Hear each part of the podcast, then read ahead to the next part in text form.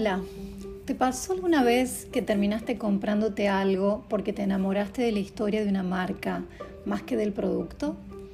Bueno, si la respuesta es sí, entonces pudiste experimentar en primera persona el poder del storytelling, que también es conocido como el arte de contar historias. Y es de eso precisamente de lo que te quiero hablar hoy. La semana pasada tomé un taller virtual de storytelling con el talentoso coach argentino Ariel Goldberg, que se especializa en oratoria.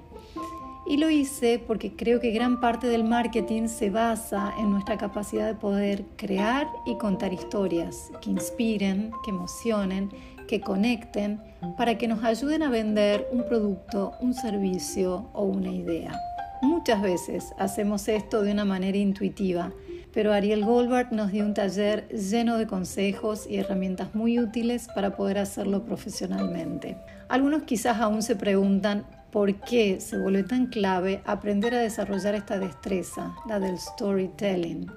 Y yo personalmente creo que en un mundo bombardeado con tanta información como lo que ocurre en estos momentos, ser capaz de poder crear y contar una historia que logre destacarse, llamar la atención dentro de tanto ruido y que a la vez resulte inspiradora, que conecte emocionalmente con tu público ideal y así poder posicionarse en su cabeza como la mejor opción ante tanta competencia, ese sería tu mayor logro en términos de estrategia de marketing.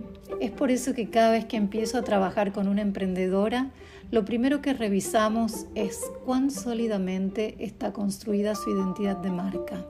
Es muy común que lleguen a consulta con páginas web hechas, perfiles en redes sociales armados y hasta con nombres de marcas bien definidos sin tener en claro quién es su público objetivo y sobre todo las que ofrecen servicios, sin saber cómo darle forma a esos servicios para convertirlos en ofertas claras y atractivas.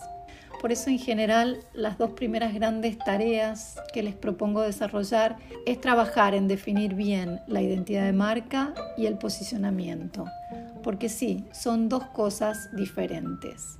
Para decirlo de una manera sencilla, una cosa es definir quién eres como marca y por qué eso importa. Y otra es definir qué haces, a quién le sirves en el mercado. Eso es posicionamiento. Si esos puntos de partida no están sumamente claros, es muy difícil desarrollar una estrategia de marketing de contenidos.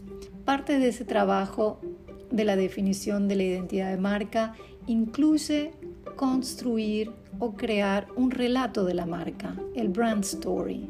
Y de la mano con este trabajo las animo a crear el elevator pitch, que sería como una versión breve de quién eres y qué ofreces. Entonces, ¿por qué es tan importante definir la historia de tu marca?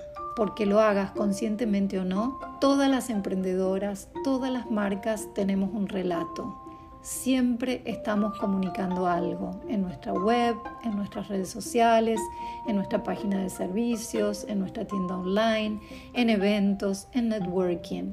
Siempre estamos emitiendo algún mensaje. Todos tenemos una historia que contar y si lo hacemos estratégicamente, entendiendo a quién le estamos hablando y qué queremos lograr, vamos a tener mejores resultados. Es como afilar la puntería. En estos tiempos tan dominados por todo el tráfico de las redes sociales, el consumidor tiene la ilusión, quiere sentir que puede convivir con sus marcas preferidas.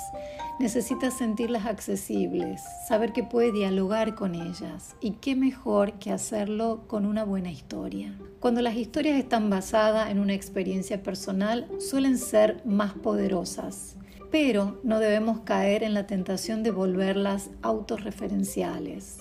Las historias autorreferenciales existen solo para alimentar el ego, mientras que un relato autobiográfico, auténtico, al servicio de un propósito, esos son los relatos que llegan y movilizan a tu audiencia es cuando la historia de tu marca logra conectar emocionalmente con tu audiencia, cuando se produce ese clic mágico que convierte a un potencial interesado en un cliente. Yo creo que el público está ávido de recibir historias interesantes y si logras enamorarlo, no tardará en compartirlas en las redes sociales y volverlas virales.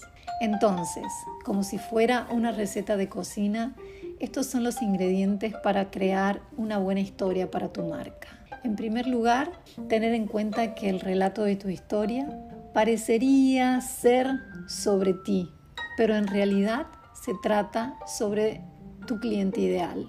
El desafío consiste en contar nuestra historia con honestidad, pero siempre teniendo en mente los puntos de conexión con ese cliente ideal, sus intereses, necesidades, experiencias. Como segundo ingrediente, conocer bien a ese cliente ideal, ¿no? Saber quién es ese público objetivo, a quién le estás hablando, qué quiere, qué le gusta, qué necesita, qué lo motiva, a quién más sigue, cuáles son sus costumbres, hobbies. Como tercer punto, contar tu motivación. ¿Por qué haces lo que haces? Que ese cliente pueda ver los puntos de conexión entre tu historia y la suya, conectar emocionalmente, mostrándole que lo conoces bien, que sabes cómo y con qué vas a ayudarlo, y mostrar también por qué eres la mejor opción. Y finalmente, mostrar tus productos o servicios. Es como tener diseñado y creado nuestro menú de opciones, qué es lo que tenemos para ofrecer. Incluir esa famosa llamada a la acción que tanto les cuesta articular. Las ventajas de lograr una historia de tu marca o un brand story sólido son enormes. Genera confianza, cercanía, credibilidad. Además humaniza tu marca, crea emociones y si salió buena quedará impresa en el recuerdo de ese consumidor. Recuerda que toda decisión de compra está siempre disparada por una emoción. Luego vienen todas las explicaciones racionales que nos damos para justificarlas. Bueno, espero que esto te sirva y nos vemos en el próximo episodio.